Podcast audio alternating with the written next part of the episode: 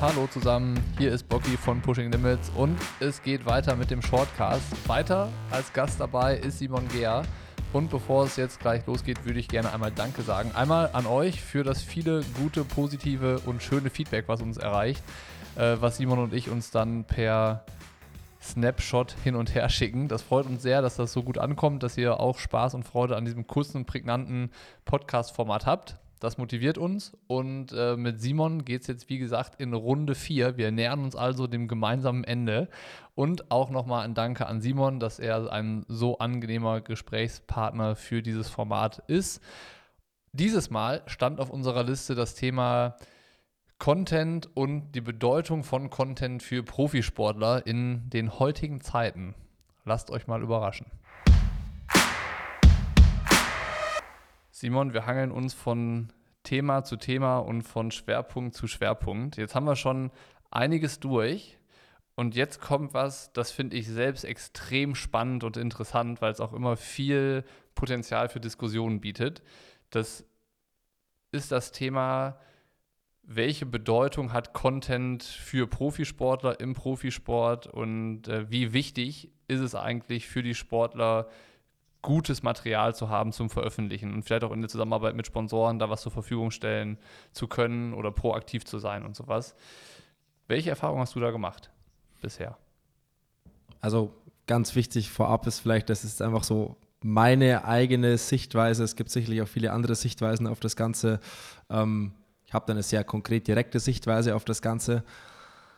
Ähm, ich bin der Meinung, dass jetzt nicht, weil es mein Beruf ist, ähm, sondern auch allgemein, dass Content und Social Media absolut essentieller Bestandteil des Profisports ist, ähm, der viel weitreichendere Folgen äh, haben kann, als man sich auf den ersten Blick vorstellt. Und es ist einfach wichtiger Teil des Profisports und gehört, gehört dazu wie das Training.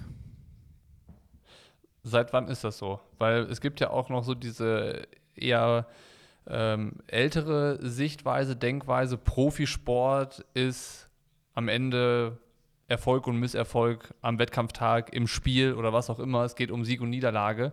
Und ähm, du hast gerade so ein bisschen äh, die Augenbrauen hochgezogen und musst vielleicht noch einen Moment drüber nachdenken. Ich äh, würde das gerne noch einmal ganz kurz ergänzen äh, von meiner Seite. Und zwar ähm, glaube ich, ist das seitdem so, seitdem die Medien nicht mehr so wichtig sind. Also in, es gab eine ganze Zeit lang, da waren Vereine und Sportler darauf angewiesen, dass andere Leute und andere Medien über sie berichten und dass die irgendwo anders stattfinden und Reichweite bekommen. Also sei es dann äh, in Fernsehübertragungen, in Magazinen, später dann auf Websites, wie auch immer. Also da war es halt noch was wert, wenn du irgendwo zum Interview eingeladen worden bist oder sowas. Oder wenn ähm, ein Foto von dir veröffentlicht worden ist in der Zeitung, was auch immer. Und irgendwann ist das ja so gekippt, dass man diese Abhängigkeit, die da war zwischen Medien und Sportlern oder Medien und Vereinen, ähm, die ist dann so, so um, umgedreht worden.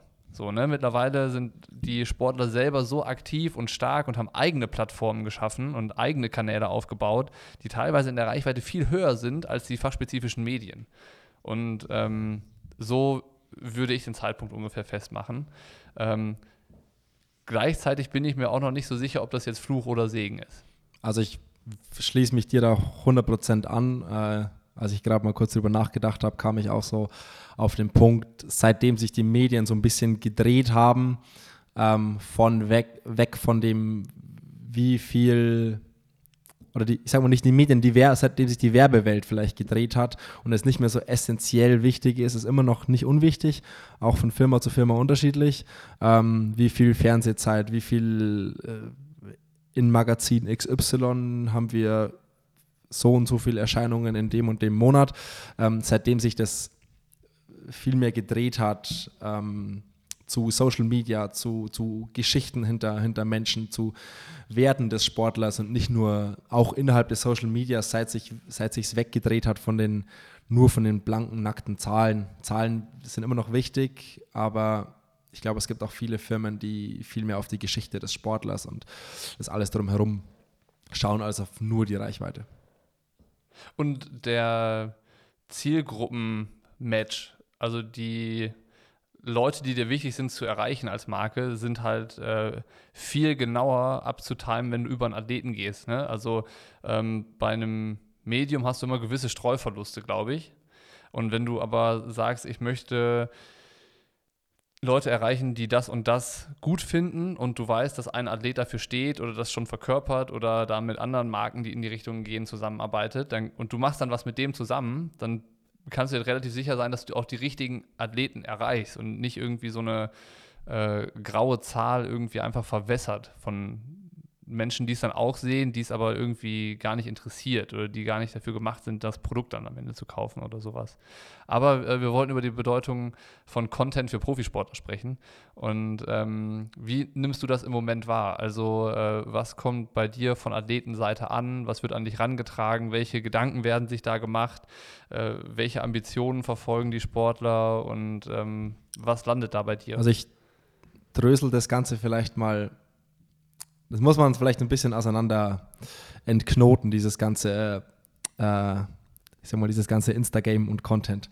Ähm, wie in der Folge davor schon gesagt, der sportliche Erfolg steht immer über allem und das ist immer die absolute Nummer eins und die Grundlage für alles. Ähm, aber was gehört zum sportlichen Erfolg? Dass man perfekte Trainingsbedingungen hat, äh, dass man sich möglichst vollumfänglich nur auf den Sport konzentrieren kann, dass man irgendwie finanziell den Rücken frei hat, dass man perfekt schläft, dass man sich um nichts anderes kümmern muss als den Sport. Und was hält einem da so den Rücken frei? Ähm, Sponsoren, die das einfach den, den Alltag als Athlet finanzieren, die einem die Möglichkeit geben, den Sport als Beruf ähm, ausüben zu dürfen. Und man muss für Sponsoren halt einen Mehrwert bieten. Und ich finde es tatsächlich, ich muss immer schmunzeln und drüber lachen, wenn sich so ein oder anderen Leute, Profis, keine Ahnung, sich so ein bisschen drüber aufregen, ja, äh, so, so ein bisschen provokativ sind mit manchen Posts, so, äh, ah ja, damit ich jetzt auch einen Post gemacht habe, damit ich bei dem und dem Rennen starte, ah ja, ich bin da übrigens am Sonntag. So. Ja. Ähm, und dann beschweren sich aber die gleichen Profis darüber, dass sie keine Sponsoren haben. Ähm, und ich glaube halt, wenn man jetzt vielleicht nicht gerade Olympiasieger, dreifacher Weltmeister und keine Ahnung was ist, ist sportlicher Erfolg auch nur so viel wert, wie stark man ihn oder wie viele Leute davon wissen, wie stark man ihn vermarktet, sage ich mal. Weil eine Firma braucht immer einen Mehrwert, dir Geld zu geben. Und Mehrwert ist auch, geht gleich mit Sichtbarkeit oft und, und, und Sichtbarkeit schaffst du einfach über deine Kanäle. Und dann bist du was wert für einen Sponsor und du bist für Sponsoren einfach mehr wert, wenn du eine große Sichtbarkeit hast, weil der Sponsor gibt dir kein Geld einfach nur, weil er die Wohlfahrt ist und ähm, klar gibt es, es gibt immer Gönner und, und, und es wird immer Sponsoren geben, wenn man Glück hat, die das vielleicht so machen, aber das Gros der Sponsoren der Triathlon-Industrie will, will gesehen werden und, und will einen Mehrwert haben. Und der Mehrwert besteht nicht darin, ähm, irgendwelche Medaillen oder so zu sehen. Weil davon hat der Sponsor erstmal nicht wirklich was. Das muss schon sichtbar sein. Ich würde es noch ergänzen, und zwar ähm, ist das die Erfahrung, die ich mache, dass die Marken und Sponsoren, Unternehmen, die da aktiv sind im Triathlon, die wollen immer in ein gewisses Umfeld rein. Also ähm, im besten Fall natürlich ein erfolgreiches Umfeld, sportlicher Erfolg oder Reichweitenerfolg oder was auch immer. Also, dass man auf jeden Fall ähm, dem Sponsor, also der Sponsor kauft sich in ein Umfeld von einem Athleten ein. Ne? Das ist eigentlich das Hauptding. Und dann verfolgt er da gewisse Ziele, zum Beispiel irgendwie seine Markenbekanntheit zu steigern oder ein neues Produkt vorzustellen oder was zu verkaufen. Also derjenige, der das schon relativ früh erkannt hat und auch immer schon formuliert hat, ist Fares al-Sultan gewesen vor weiß ich nicht, jetzt wahrscheinlich schon 20 Jahren, der gesagt hat, du musst einem Sponsor nicht eine Sponsorenmappe schicken mit deinen sportlichen Erfolgen, sondern wenn du mit einem Unternehmen zusammenarbeiten willst, dann musst du ihm erklären, wie du ihm helfen kannst, Dinge zu verkaufen oder zu vermarkten. Und ähm, das hat Fares auch schon immer gemacht. Und er war da, obwohl er immer so ein bisschen der alte Haudegen war, ähm, definitiv ein Vorreiter, glaube ich. Und ähm, es ist immer noch nicht so, dass ich das Gefühl habe, dass es überall angekommen ist, dass das so funktioniert. Also das Sponsoring halt nicht ist, da steht jemand ganz oben auf dem Podium oder Top 3, Top 5 oder wie auch immer und der tolle Erfolge vorzuweisen, sondern es muss auch bekannt sein, wofür eine Persönlichkeit dann steht. Was sind die Werte? Was verfolgt der außerhalb vom, vom Wettkampfort und solche Sachen? Und ähm, dass da was ist, womit Leute sich identifizieren, wovon die Fan sein können und, äh, und dass sie das dann gut finden, wofür der auch Werbung macht und dass es dann auch akzeptiert ist. So, und ähm, das ist halt echt ein richtig, richtig dickes Brett, was es da zu bohren gibt. Und ähm, das ist jetzt die, die Wahrnehmung, die wir äh, besprochen haben, die, die Perspektive. Aber wie ist das bei den Sportlern selbst? Also ist es so für die eher Zähneknirschen? Würdest du sagen, es gibt mehr, die das so ein bisschen nervig finden, dass man das jetzt machen muss? Oder ist da eher eine sehr große äh, Akzeptanz für das Thema da, ähm, eine Begeisterung bei manchen Leuten? Äh, wie wird sich da auf der, Spon äh, auf der Sportlerseite, Athletenseite mit dem Thema auseinandergesetzt? Was würdest du sagen? Gibt es beide Seiten. Ich nehme natürlich in dem Umfeld, wo ich jetzt unterwegs bin, äh, überwiegend die Seite wahr, dass man da schon extrem Bock drauf hat und auch richtig Spaß dran hat. Ähm, gibt natürlich auch Tage, wo man einfach mal kein, keine Lust hat und aber auch da höre ich dann, ja, egal, es gehört einfach dazu, ähm, ist einfach Teil davon und es gibt halt einfach gute und schlechte Arbeitstage, sag ich mal. Ähm, wie in jedem Beruf auch. Und ähm, es wird dann trotzdem so als, es ist einfach ein wichtiger Teil und man muss da einfach, man muss das einfach machen. Ähm, aber ich nehme schon sehr stark wahr, dass sie da sehr, sehr große Lust drauf haben und, und, und einfach auch Spaß dran haben, irgendwas, ähm, auch mal irgendwas Lustiges zu posten. Ähm, und, und ja, also ich nehme aus Athletensicht schon äh, sehr großes Interesse und Freude an, der, an dem Ganzen wahr. Es ist auch wie so eine kleine Parallelwelt irgendwie. Ähm, man bleibt ja über Instagram über alles am Laufenden und checkt jeden irgendwie ab und auch die Athleten ja untereinander. Äh, man, man ist darüber ja, ich sag mal, vernetzt und ja, ich glaube, im Großen und Ganzen, ähm, also ich merke es vor allem, wenn ich äh, irgendwo bin und ich mache dann manchmal so einen, einen Ordner, wo alle möglichen Athletenbilder drin sind und den schicke ich dann einfach in die, äh, so die, den zwei, drei Athleten, die ich kenne und dann sage, hey komm, schickt das sind alle rum, für eure eigenen Kanäle könnt ihr das selber verwenden. Ähm, es dauert irgendwie eine Stunde, dann posten alle die Bilder davon. Also ist schon großes Interesse dran, ähm, herzuzeigen, was man macht, ähm, aber es gibt natürlich auch Tage, wo man die Athleten vielleicht mal keinen Bock drauf haben, aber dann auch sagen, ähm, gehört einfach dazu. Das hat Jan Strabmann auch irgendwo mal erzählt. Das da hat er gesagt, ja, es gibt natürlich Tage, wo man halt einfach keinen Bock drauf hat und das einfach mal sein lassen will, aber auch da sagt man dann, okay, das gehört dazu, ist Teil davon und fertig. Du hast gerade eine relativ wichtige Schlüsselstelle im Nebensatz erwähnt und zwar ist es so dieses, ähm, wenn es Bilder gibt, wenn es guten Content gibt, dann ist er auch schnell draußen. Aber da dran zu kommen, ist als Athlet häufig echt schwierig. Also ähm, wenn du dich jetzt nicht selber darum bemühst, jemanden dabei zu haben und du gibst ihm die Aufgabe, mach bitte Bilder, ich möchte später was posten, ähm, dann ist es irgendwie so, dass man natürlich hoffen muss, dass irgendwo Bilder herkommen. Ne? Sei es dann, also gerade bei Wettkämpfen, dass dann irgendein Fotograf da ist, den man dann vielleicht noch anhaut oder der einem aktiv die Bilder dann, äh, dann zuschickt nach dem Rennen und sagt, hier kannst du veröffentlichen. Dann geht das schnell. Aber ähm, auch das ist Arbeit, wenn du dich irgendwie proaktiv darum kümmerst, dass du auf jeden Fall sicherstellst, ich bekomme Bilder aus dem Training und vom Wettkampf und sowas. Und da würde mich, mich interessieren, ähm, gibt es da so eine Initiative? Geht die dann vom Sportler aus? Pushen das eher die Sponsoren? Ist es was, wo du vielleicht auch ein Auge drauf hast, weil du einen Athleten super sympathisch findest und du stößt ihn so ein bisschen in die Richtung und sagst so, hier, so funktioniert das, weil ihm vielleicht auch das Verständnis dafür fehlt? Sowohl als auch. Ähm, also oder wie meinst du das, wie der Impuls für eine Zusammenarbeit dann kommt? Oder wie, wie meintest du jetzt gerade? Wie, also wo kommt die Initiale von einem, von einem Content-Bedarf her? Also ist es so, dass der Athlet das Thema pusht und sagt, ich muss da was machen, ich brauche gutes Material, um da aktiv sein zu können, um kommunizieren zu können, um was veröffentlichen zu können und äh, Reichweite zu erzielen?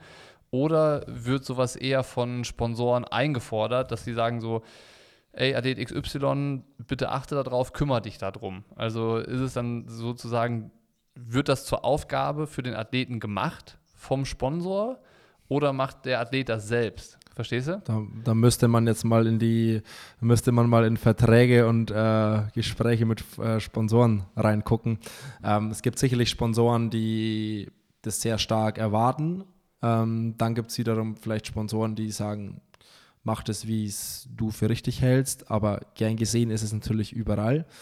Ähm, und dann gibt es halt einfach auch Athleten, die das, die das Spiel einfach verstehen und dann von sich auch sehr aktiv sind und man muss ja nicht immer den, den großen High-End-Content äh, irgendwie haben ähm, und es darf ja auch nicht zu steril irgendwie sein und, und zu, zu, zu klinisch, sondern wichtig ist ja, dass man halt, dass man was macht, dass man aktiv ist und dass man, ähm, ja, Paul Ripke hat mal den Satz äh, Maximierung der Ereignisdichte äh, in den Raum geworfen und den finde ich halt einfach immer sehr passend. Ähm, man, man muss einfach ja, zeigen, dass man am Leben ist, sage ich mal. Und das freut einfach die Sponsoren. Und ich glaube, da je aktiver man selber ist, desto mehr freuen sich die Sponsoren drüber. Je mehr die Sponsoren präsentiert werden, desto schöner ist es für die. Ähm, und Interesse an Content haben letztendlich ja dann schon die meisten, weil sie halt einfach wissen, ist wichtig. Ähm, sich darum kümmern, manche nehmen, glaube ich, einfach so das, was sie irgendwie so bekommen, ähm, was irgendwie möglich ist. Die wenigsten kümmern sich so richtig aktiv darum, dass sie jetzt sagen, okay, ich spreche mal mit einem Fotografen, was wir wie machen können, um dass ich da auch vorwärts komme. Jetzt bist du ja mit äh, Flo in St. George gewesen, hast du ja erzählt, du hast ihn da begleitet. Ähm, Gibt es dann da eine Idee und eine klare Vorstellung, die jemand wie Flo formuliert und dir mitteilt, ähm, pass auf, ich hätte das gerne so und so? Oder entsteht dann sowas, weil ihr ja auch ähm, euch gut versteht und jetzt auch schon euch länger kennt? In einer Zusammen ist das dann auch eine Zusammenarbeit, die über, übers reine Fotografieren hinausgeht, dass man sich auch irgendwie gemeinsam Gedanken dazu macht, was passt eigentlich zu einem Athleten? Weil Flo, der war ja auch im Podcast und der, mit dem haben wir auch mal ein sehr ausführliches YouTube-Video gemacht. Das ist ja jetzt einer, der ist eher sehr ruhig, sehr bedacht, zurückgezogen und sowas. Und dann gibt es Athleten, die sind eher haut drauf, Frederik Funk, der ist irgendwie lauter, der ist mehr outgoing, der haut auf den Putz. So, ne? Also ich glaube, du verstehst, was ich meine.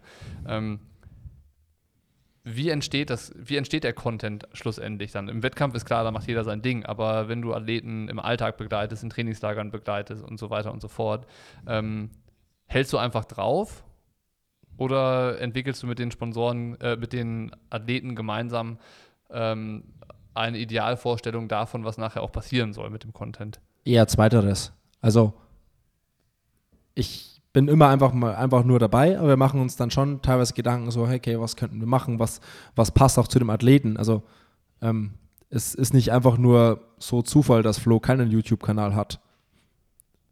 Ist einfach nicht Flo. Äh, ja. Und Flo ist aber, ey, Flo ist so ein geiler Typ, wirklich. Es ist ey, das ist so ein geiler Typ, aber Flo ist nicht, Flo ist kein Fred Funk, der so outgoing, voll Haut drauf ist, was auf YouTube halt Platz hat. Ähm, das ist einfach nicht Flo und man will sich halt immer schon auch treu bleiben. Und dann haben wir uns mal Gedanken gemacht, was, wie können wir das Thema Video doch aber irgendwie interessant und cool ähm, für Flo, für Flo umsetzen. Und jetzt äh, machen wir halt immer wieder so einfach so kleine Reels und ähm, das einfach so ein bisschen ja, einfach so ein bisschen ruhiger, zurückhaltender, so wie Flo halt auch ähm, in, der, in der Außenwahrnehmung einfach auch ist und was er einfach für ein Typ ist. Und ich glaube, dass wir die Sachen, wo, was wir für Flo machen, das ist zu 100% er. Und Flo hat auch immer, immer Ideen. So, ich zeige Flo am Abend, ich zeige Flo ein Video. Ähm, ich saß irgendwie, ich saß zwei Stunden an einem Video und ich zeige es Flo und Flo sagt, ja, da könnten wir ja vielleicht noch das machen und könnten, oh, oder lass uns mal ein anderes Lied ausprobieren. So, Flo hat auch total Bock darauf, dann da zusammen irgendwie rumzutüfteln und sowas. Ähm, das ist halt einfach, dass er sich auch 100% wohl damit fühlt und dass er da voll dahinter steht, was er postet und das nicht einfach so eine fremde Welt ist, sondern das auch wirklich er selbst ist. Also da, Flo quatscht da immer irgendwie mit. Das ist richtig cool. Das macht ja. auch wir diskutieren teilweise über, über Videos ohne Ende und das ist total geil. Ähm, ja, was ich interessant und angenehm finde, ist bei Flo, du weißt, wenn er zu einem Wettkampf kommt und irgendwo startet, du musst hingucken, weil das wird sehr, sehr wahrscheinlich sehr, sehr gut.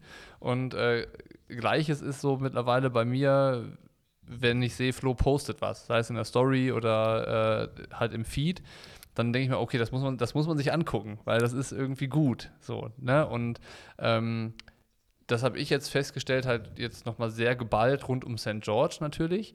Aber bekommst du Feedback? Weißt du, ob bei Flo Feedback ankommt, sei es jetzt aus der Reihe der Fans oder von Sponsorenseite, dass sie sagen, ey, das, was, was du da machst, was ihr da macht, das finden wir richtig, richtig gut? Oder ist es dann so, ähm, dass es eigentlich schon erwartet wird und dann irgendwie so großartiges Feedback ausbleibt? Nee, gar nicht. Also es, äh, wir, man hat total viel Feedback bekommen. Ähm, und das bestätigt ja auch wirklich dann in der Arbeit. Und egal, wo wir in St. George irgendwo auf Interviews oder so äh, kamen, wo ich dann auch immer mit dabei war und sowas, das wurde immer sofort angesprochen, dass, ähm, dass das einfach positiv raussticht, äh, was Flo irgendwie macht. Und auch so, ich glaube, von Sponsorenseite kam durchweg gutes, gutes Feedback und ähm, es wurde extrem wertgeschätzt und äh, ja, doch, also kam sehr, sehr viel Feedback und ist scheinbar aufgefallen, was mich dann auch sehr freut und was den, den Aufwand, den Flo da auch reinsteckt. Also Flo macht jeden Post, die, macht alles komplett, macht nur er alleine, macht er alles selbst ähm, und macht sich auch Gedanken drüber und, und tüftelt rum, wie er es vielleicht machen könnte und so. Und das äh, wertschätzt ja auch den Aufwand, den dahinter, der dahinter steckt. Voll gut, man merkt und äh, ich freue mich zu hören, dass das auch dann entsprechend über Feedback bei ihm so ankommt, weil ich hoffe, dass das dann für Rückenwind sorgt, dass er da so ähm, motiviert auch hinter der Sache dran bleibt. Und ähm, fand es spannend zu hören von äh, dir aus deiner Perspektive, welche Rolle, welche Bedeutung Content im Profisport hat für Profisportler in Zusammenarbeit mit Sponsoren. Wir hatten irgendwie auch nochmal angerissen, was das in der Wahrnehmung nach außen machen kann. Und ähm, würde sagen, vielen Dank für diesen Shortcast, lieber Simon. Ja, ich sage auch danke für die Fragen.